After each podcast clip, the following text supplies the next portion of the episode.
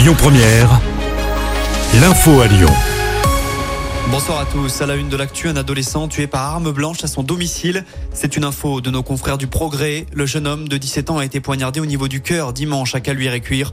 Sa mère et sa sœur ont été placées en garde à vue. L'actu, c'est également ce drame sur la 47 à Givors ce matin. Un accident mortel s'est produit vers 10 heures. Un automobiliste âgé d'une trentaine d'années s'est encastré sous un poids lourd. Dans le choc, l'homme au volant du petit véhicule est décédé. Deux autres graves accidents ont fait quatre blessés à Lyon. Ils se sont déroulés la nuit dernière. Le premier a eu lieu vers 1h du matin dans le 5e arrondissement, à l'angle de la rue Saint-Paul. Un seul véhicule a été impliqué et deux personnes ont été transportées en urgence absolue à l'hôpital. Deux heures plus tard, ce sont deux voitures qui se sont percutées à l'angle du pont Lafayette et du quai Jules Courmont.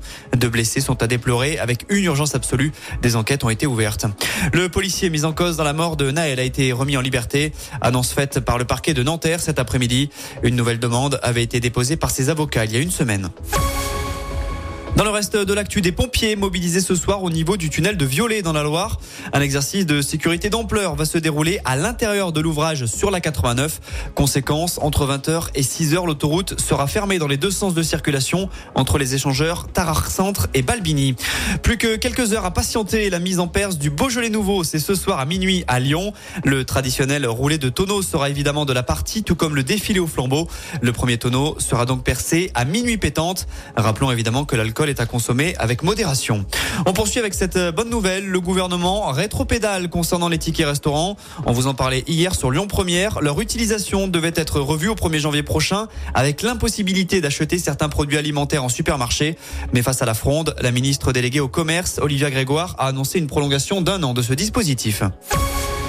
Le taux de chômage en hausse de 0,2 points sur un trimestre en France. Il s'établit désormais à 7,4%. Cela représente 2 300 000 personnes. À noter qu'il augmente plus fortement chez les 15-24 ans. Et puis enfin, les billets des vacances d'hiver sont mis en vente par la SNCF aujourd'hui. Il est possible de prendre votre ticket depuis 6 heures ce matin pour la période s'étalant du 10 février au 24 mars prochain. Rappelons que lors de la dernière opération pour la vente des billets de Noël, le site de la SNCF avait connu quelques bugs.